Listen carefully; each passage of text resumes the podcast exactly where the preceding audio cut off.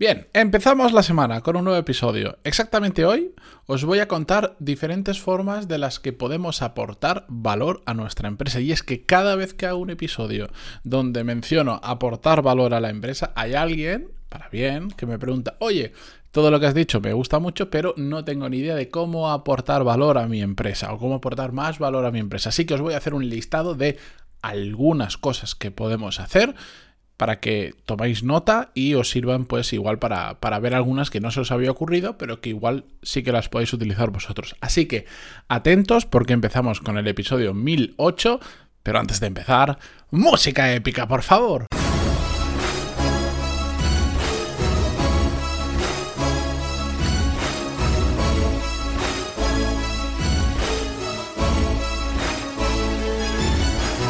Muy buenos días a todos, bienvenidos, yo soy Matías Pantaloni y esto es Desarrollo Profesional, el podcast donde hablamos sobre todas las técnicas, habilidades, estrategias y trucos necesarios para mejorar cada día en nuestro trabajo. Como os decía, vamos a ver de qué maneras podemos aportar valor a una empresa.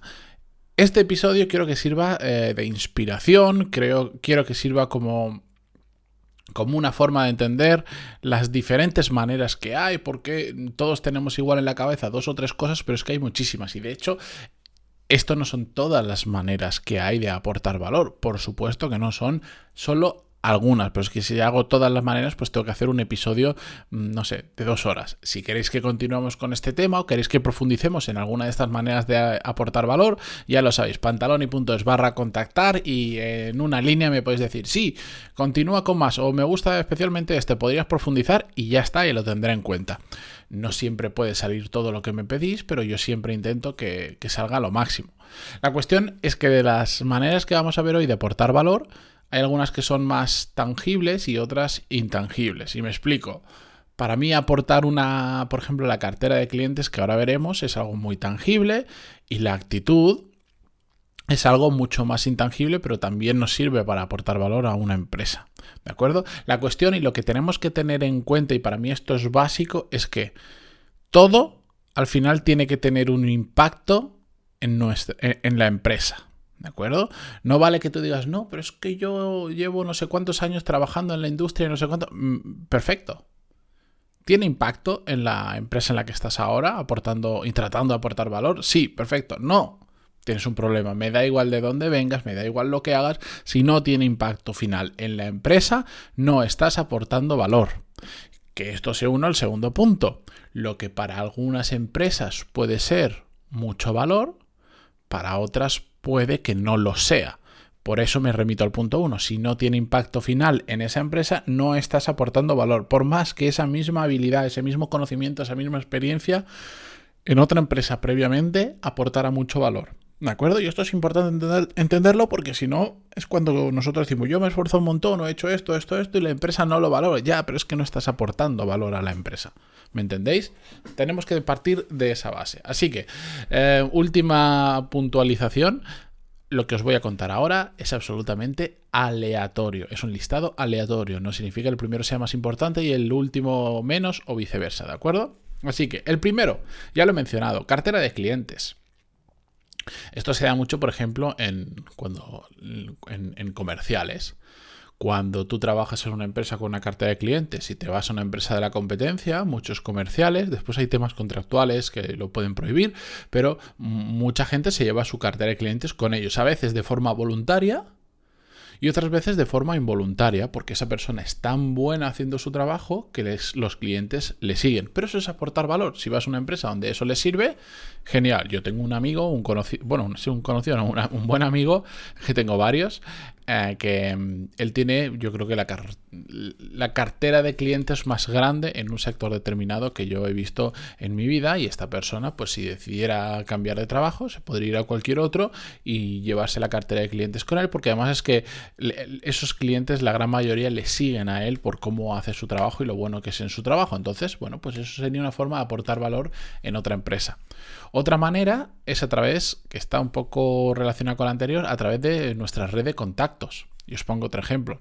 Conozco otra persona con la que últimamente estoy trabajando bastante, que tiene la mayor, no solo red de contactos que yo he conocido en el mundo, porque además la tiene internacional, sino que tiene una capacidad extraordinaria de generar nuevos contactos y nuevas relaciones con otras personas y al final es, es en plan decirle, oye, necesito encontrar a alguien que haga esto, esto, esto y es increíble la velocidad a la que te la encuentra, bien porque conoce ya a una persona así o varias, o bien porque se molesta en conocerla y crea una relación y hace bien las cosas. Eso en determinados sectores, determinados puestos de trabajo puede ser un, un, un aporte de valor brutal. Más puntos también podemos aportar mucho valor si tenemos un conocimiento muy específico en algo. Y sigo con los ejemplos, que es como mejor me explico. Recuerdo un compañero con el que estudié arquitectura, que en plena crisis, cuando terminó la carrera, en plena crisis inmobiliaria, a él no le costaba encontrar trabajo porque desde hace un tiempo se había puesto a trastear con un software de modelado en 3D muy, muy, muy, muy, muy específico que no todo el mundo usaba, pero que unas cuantas empresas alrededor del mundo sí lo hacían y él estaba posicionado como un gran experto en ese software, empezó a trabajar en empresas haciendo eso, fue ganando, fue ganando habilidad, fue ganando reconocimiento y al final pues nunca le faltará trabajo siempre y cuando ese software siga funcionando y, o él se sepa reciclar en software similares porque es muy bueno utilizando eso y encima es arquitecto, lo cual le da una visión para utilizar ese software de arquitectura eh, mucho mejor que una persona que no sabe de arquitectura y se pone a utilizarlo. O otro amigo que yo tengo que durante muchos años ha estado trabajando en temas de fabricación en China, después ha estado en México, ha estado en España, ha estado eh, en Inglaterra, etcétera, etcétera. Bueno, pues él, por ejemplo, para encontrar trabajo no le cuesta nada porque cualquier empresa de su sector que quiera fabricar en China pero no esté situada en China, por ejemplo, pues busca perfiles como él, porque él ha estado muchos años en China y ya, se sabe, ya sabe perfectamente eh, lo que pasa ahí, cómo pasa, cómo se tienen que hacer las cosas para que salgan bien. Tiene un conocimiento muy específico, en este caso, de cómo se fabrica determinadas cosas en China.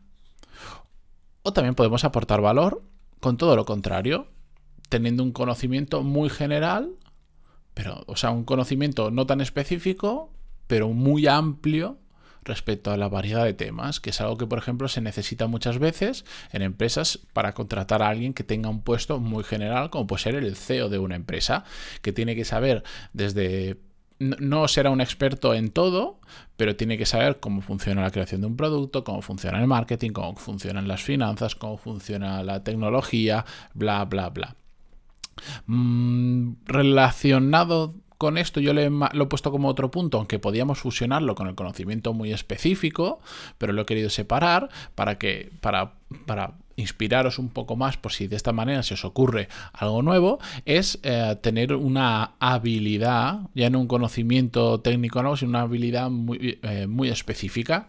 Imaginaros en mi caso, por, simplemente por, por, por, todo lo que he hecho, si yo quisiera buscar trabajo y dijera, bueno, pues ahora me quiero meter en el mundo del marketing digital, del inbound marketing, de una empresa que necesite a alguien que haga inbound marketing, que básicamente es contenido pues yo me podría posicionar muy bien en empresas que buscaran a alguien que pudiera hacer contenido y sobre todo si fuera, por ejemplo, en contenido en podcast. ¿Por qué?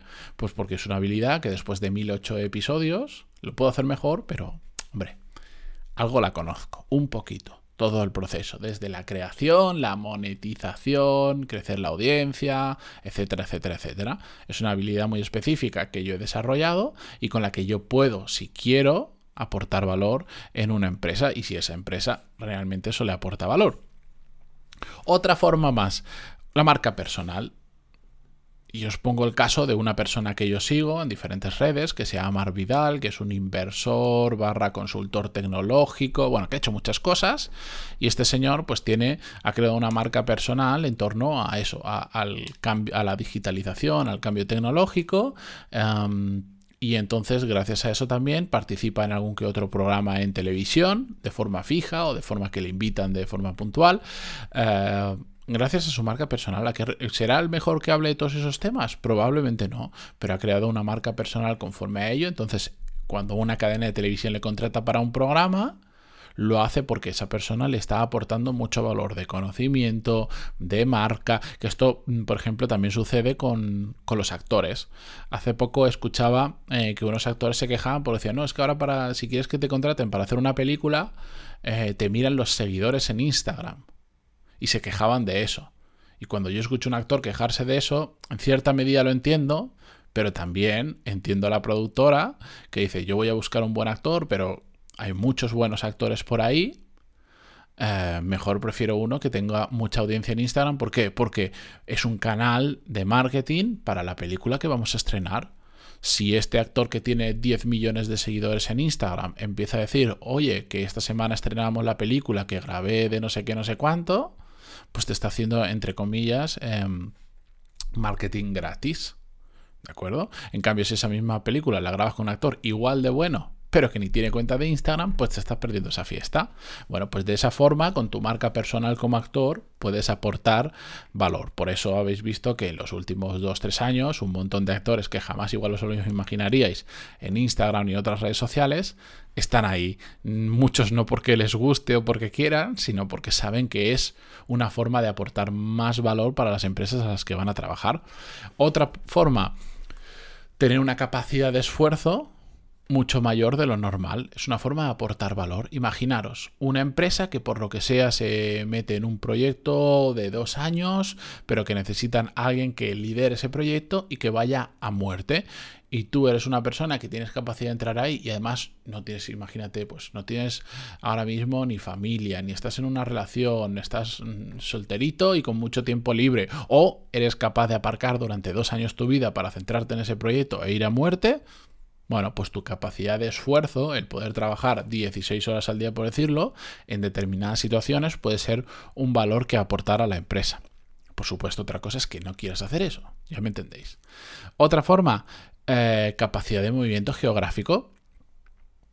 En muchos puestos de trabajo se necesita alguien que sea capaz de moverse. Y no digo coger el coche e irse a la ciudad al lado, sino estar hoy en China, mañana en Japón, a los tres días volver y después irte a Estados Unidos, lo que sea. Y los hay, ¿eh? Y eso es muy duro, aunque no parezca que dice, no, si vas en avión, ya, ya. Eso es muy duro y no todo el mundo está capacitado o tiene ganas de, hacerlo y por lo tanto alguien que sí está dispuesto a hacer esto y tiene la capacidad para hacer el resto del trabajo, pues es una forma de aportar valor. También puede ser porque em, podemos aportar valor porque tengamos un talento especial, somos un genio en algo muy específico por, por el motivo que sea. Eh, por ejemplo, imaginaros, muy tonto el ejemplo, pero imaginaros que hay gente que tiene una capacidad especial, tiene un especial ojo para entender cómo funcionan las personas y para, mm, para entender el comportamiento de las personas sin ni siquiera hablar con ellas, lo cual es una habilidad que a mí me encantaría, que, he trabajado mucho en desarrollar, pero a nivel amateur. Pero hay gente que esto se le da especialmente bien. Bueno, pues esa persona como vigilante de seguridad, y no es coña, mm, aportaría muchísimo valor. Entonces esta persona, si sabe, tiene esa habilidad y sabe moverse, puede trabajar en determinadas mm, áreas de seguridad. Ya no digo vigilante de seguridad en la puerta de un supermercado, sino en, en áreas muy delicadas, porque esta persona converte, sabe si eres sospechoso o no eres sospechoso. Es otra forma de aportar valor. También podemos aportar valor porque tenemos la patente de algo que nosotros hemos diseñado y hemos patentado y para esa empresa, imaginaros yo que se ha desarrollado una pieza para un motor eléctrico específica que no sé cuánto y, tú tienes la patente porque la has hecho tú, pues eso te puede aportar valor si te metes a trabajar en Tesla o en una empresa automotriz que está haciendo el cambio al mundo eléctrico, lo que sea. También puede ser que aportes valor porque previamente has trabajado en una empresa con renombre y os pongo un ejemplo. Imaginaros que estás buscando trabajo y hay una empresa en la que ofrece un puesto en el que tú encajas, pero es que además esa empresa está justo en un proceso de, de inversión, de que van a meter capital en esa empresa para que crezca y le interesa tu perfil, ¿por qué? No solo por tus conocimientos, sino porque además habías trabajado en Microsoft y esa empresa de cara a los inversores puede decir, no, es que en este puesto que es clave voy a poner a un ex Microsoft, que igual en Microsoft no tenías un puesto tan importante, pero ya pone ex Microsoft, ex Google, ex Amazon o uno de estos que siempre suena muy bien. Pues puede ser que en determinadas ocasiones de esta manera puedes aportar valor. O también mm, porque hayas pasado por un proceso previamente en el que la empresa nueva en la que entras, por ejemplo, tiene que pasar por ahí. Es decir, tú ya tienes, imaginar, yo que sé, van a pasar por un proceso de fusión con otra empresa y tú ya lo hiciste, ese proceso de fusión ya lo llevaste para otra empresa anteriormente. Pues solo eso ya es un punto de valor muy, muy importante. ¿Y la experiencia dónde entra en todo este juego? Se preguntarán algunos. Bueno, pues al final la experiencia para mí es la suma de varios de los factores que hemos hablado antes, por ejemplo, lo que aportamos a la empresa cuando decimos, no, es que yo tengo mucha experiencia en... Eso para mí es demasiado genérico y decir, es que yo tengo 30 años de experiencia, no dice absolutamente nada. Lo que sí dice es, mi experiencia previa puede valer porque el caso que os decía, acabo de terminar el proceso de fusión en no sé qué empresa y ahora esta lo necesita. Y además tengo, yo qué sé, un, un, renombre por la empresa en la que he trabajado antes y eso para el proceso de fusión va a venir muy bien si buscamos inversión, lo que sea. Eso para mí es experiencia. Es la suma de diferentes factores que al final tienen un impacto real en la empresa en la que estamos o en la que vamos a trabajar y por lo tanto estoy aportando valor tengo 10 años, 30, 40 o 15 de experiencia, no dice nada. Dice el tiempo que has trabajado en el sector. Otra cosa es que sepas hacer algo, otra cosa es que ese algo que sabes hacer o que tienes aporte valor a la empresa. ¿Entendéis? Bueno, pues ahí os dejo un episodio un poco largo, pero al menos para haceros reflexionar sobre todo aquello que os puede servir para aportar valor en la empresa en la que estáis o en la siguiente que venga. Así que ahí os lo dejo. Gracias por empezar una semana más al otro lado, eh, por estar en Evox, Spotify, iTunes, Evox o donde sea. Y continuamos mañana. Adiós.